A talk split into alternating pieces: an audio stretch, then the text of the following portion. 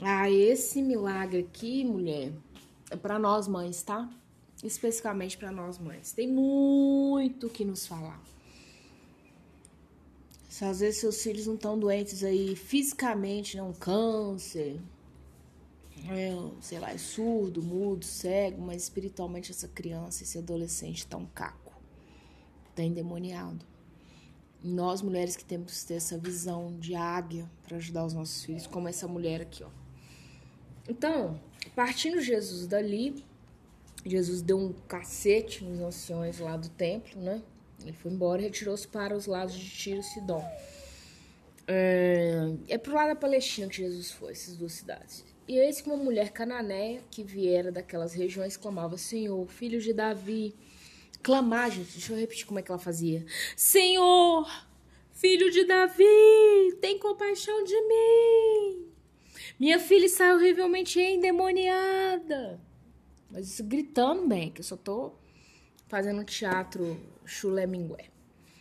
Aí essa mulher, ela teve gente que transpor é, uma fronteira não só física, né?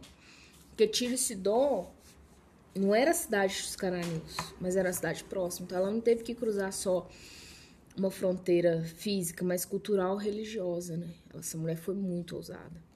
Mas a, a fama de Jesus estava lá naquela região, gente.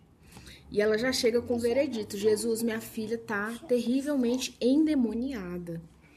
Às vezes o problema que seu filho, seu, seu adolescente, a sua adolescente tem, mãe, ela tá endemoniada, ele tá endemoniado. E isso aqui, uma mãe que, indiferente da origem dela, era uma mãe atenta às necessidades da filha. Quem era a filha? Eu não sei você, mas eu conheço os meus filhos pelo passo, pelo olhar. Pelo olhar eu já sei. Mas só intimidade pode te dar. Oração, muita coisa. Versículo 23. Ele, porém, não lhe respondeu palavra. Então, tipo assim, ele ficou mudo. Não sei nem se ele olhou para a cara dele, dela, mas ele ficou mudo. E os seus discípulos, aproximando-se, rogaram, pediram, pela, tipo assim, rogar é tipo pedir muito, sabe? Olha, por favorzinho, faz isso. Rogaram-lhe, despede, pois vem clamando atrás de nós. Então, a mulher vinha gritando e Jesus continuou andando e mudo, caladinho. Eu gravei um áudio sobre cadela viva, em que eu uso esse texto aqui, depois você poderia ir lá ouvir, uma cadela viva. É, eu faço um paralelo a Eclesiastes 9.4 com essa, com essa passagem. E aí, gente, essa mulher estava no ponto que Jesus queria, ela não estava no ponto que os discípulos queriam, né? Você imagina alguém correndo atrás de você na rua gritando: Samaritana, Samaritana. Quem tá ao seu lado fala assim, né? O que? Faz favor, ou pare, atende, ou manda embora. Eu já tô passando vergonha. Mas Jesus respondeu: Não fui enviado senão as ovelhas perdidas da casa de Israel. Então, a primeira coisa que Jesus dá é uma chicotada. Aqui, eu fui enviado para a casa de Israel. E para as ovelhas. Não, não é para você. Você não é nem da casa de Israel, nem ovelha. Aí ela, porém, veio e adorou. Adorou. Gente, adoração. Ela escancara o mundo espiritual. Adoração. Adoração, acho que Deus, como pai, ouve lá de cima e fala assim: ah, não, agora eu não vou resistir. Agora eu não vou aguentar. Ela veio adorou, dizendo: Senhor, socorre-me. Ô samaritana, tem hora na sua vida, minha filha, que só o socorro de Deus vai te valer. Você vai ter que chegar diante dele e falar assim: Senhor, socorre-me. Não tem ex-marido, não tem marido, não tem mãe, não tem pai, não tem filho, não tem bom salário, não tem nada. Socorre-me. Ele, então ele respondendo disse: Não é bom tomar o pão dos filhos e lançá-lo aos cachorrinhos. a segunda lambada que Jesus dá. Né? Primeiro fala assim, ó, você não é ovelha da casa de Israel. Primeira lambada. Segunda lambada, Jesus fala assim, olha, tem lógica eu pegar o pão que são dos meus filhos e jogar pro cão. Na, você imagina a cena, né? Você tá numa mesa, sentada, e você tem lá cinco filhos comendo, e você pega, tira da boca dos seus filhos e fala assim, não, agora dar pro cachorro. É isso que Jesus está falando. Não tem lógica tirar da boca dos filhos de Israel e dar para você. Agora eu quero abrir um parênteses aqui. Essa mulher cananeia, ou Ciro Fenícia, né? Ela é do mesmo povo que Raabe. Eu também gravei um áudio sobre Raab, ela tá na genealogia de Jesus, ela era cananeia. São mulheres ousadas, sabe, samaritana? Você pode ser uma puta, desculpa te falar assim, vinda das profundezas do inferno. Mas se o seu coração é puro, mulher, há uma pureza, uma verdade de mudança. E você adorar o Deus vivo, e você falar, Senhor, socorre-me. Mas o lugar que você veio pouco interessa para Deus de que buraco você saiu. Pouco interessa, pouco interessa. Ele te cura, ele te limpa, ele te transforma, ele te liberta. Ele vai fazendo um processo que as pessoas vão olhar ao seu redor, desse par de dinheiro que você vê, vai falar assim: não tem como a fulana ter vindo aqui ter, hoje ser essa mulher. Tem como, não tem jeito. Uma das histórias mais bacanas do Silvio Santos mesmo, né? É, cara que, ele, gente, ele vendia. Ele, o carnê do baú surgiu porque o cara tinha um baúzinho que ele vendia mercadoria no centro de São Paulo, na década de se 50 ou 60. Olha quem que é o Silvio Santos hoje. Sabe? A gente tem que. Oh, meu Deus. Se, se a graça de Deus vier do ponto de partida de onde você veio, já é inferno. Você vê de Adão e Eva. Né? E Jesus chama a mulher de cadela, só pra terminar bem o dia. Fala assim: ah, então é cadela, filho. Não vou tirar da boca do meu filho lá pro cachorro. Ah, ela contudo replicou, respondeu de volta: Sim, senhor, eu sou mesmo. Eu sou a cadela, sou a cachorra. Sou eu, prazer. Porém, porém, não vou discordar, eu sou uma cachorra. Os cachorrinhos comem das migalhas que caem da mesa dos seus donos. Ela entendeu que ela era criatura de Deus. Ela não tinha ainda a patente de filha, mas que ela era criatura, era.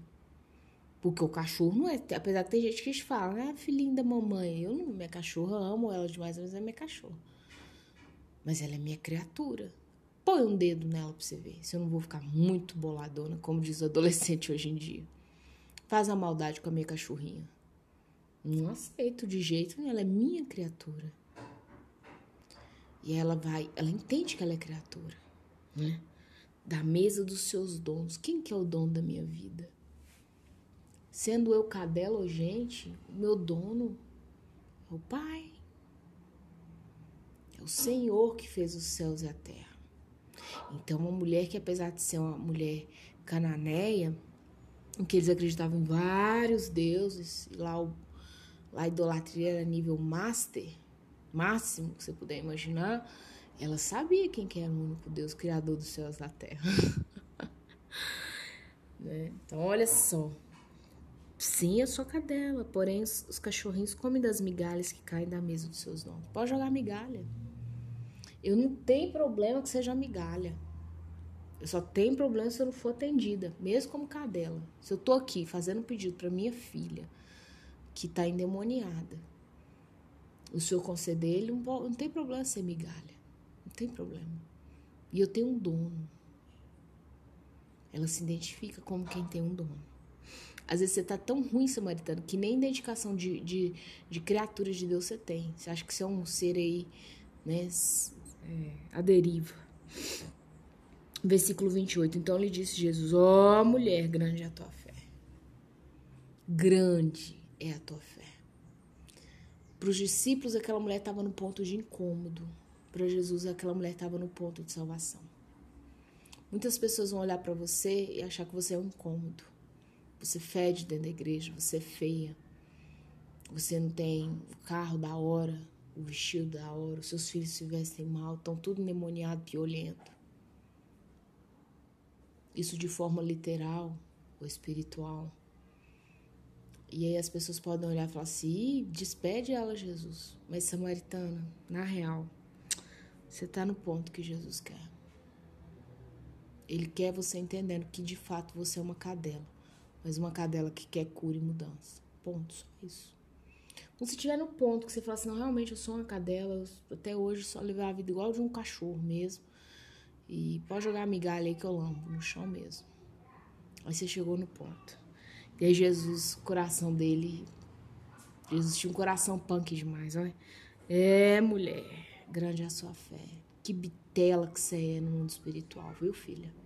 Porque tem, acho que, tem gente que acha que ser bitela é a mulher grandona, né? Que, a paniquete, né? Que no Brasil tem a paniquete, as paniquetes, tem a bitela é aquilo. Jesus olhou para dentro daquela mulher e falou assim: Você é bruta, minha filha, do lado de dentro. Mas isso não é pouco, não, é grande. A sua fé é grande. E Jesus, olha o que, que Jesus fala com essa mulher, que é o mais lindo. Faça-se contigo como queres, e desde aquele momento sua filha ficou sã. Será que Jesus, será que essa mulher queria só que a filha fosse curada desse espírito de, né, esses demônios que estavam sobre ela? Que Jesus permitiu que fosse feito como ela quisesse, do jeitinho que ela queria. O que mais essa mulher queria? Será que ela queria só a cura da filha? Ela queria o combo completo. Só quem quer o combo completo chega a esse ponto de se humilhar e falar assim: eu sou a cadela mesmo. Eu sou a cadela. É, essa é a verdade, eu sou a cadela. Mas joga só a migalha que para mim já resolve aqui embaixo. Então essa mulher não ganhou só a cura da filha. Era para ser feito conforme ela queria.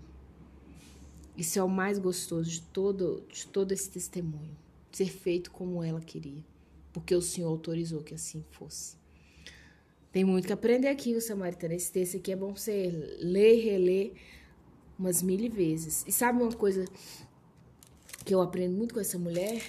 É discernimento espiritual, coragem, persistência e iniciativa. Falta isso em nós, mulheres. Falta isso em nós. E não é pouco, não, é muito. Porque às vezes a gente tem até muita coragem para coisa errada. Ah, o que que resolveu? Tem iniciativa, coisa errada, o que que resolveu? É persistente no que é errado, o que que resolveu? Né? Tem discernimento, mas não faz nada, e aí? Mesma coisa está morta.